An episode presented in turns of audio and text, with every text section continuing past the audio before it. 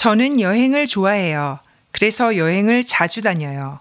친구들하고 같이 여행을 가고 싶지만 친구들은 시간이 별로 없어요. 그래서 저는 보통 혼자 여행을 가요. 보통 국내 여행을 많이 해요. 산에도 가고 바다에도 가요.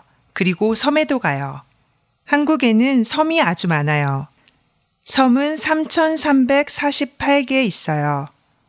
제주도가 그 중에서 가장 커요.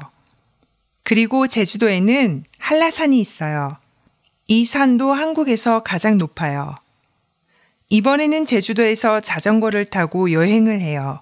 그리고 수영도 하고 올레길도 걸어요. 그리고 풍경 사진도 많이 찍어요. 제주도의 풍경이 정말 아름다워요.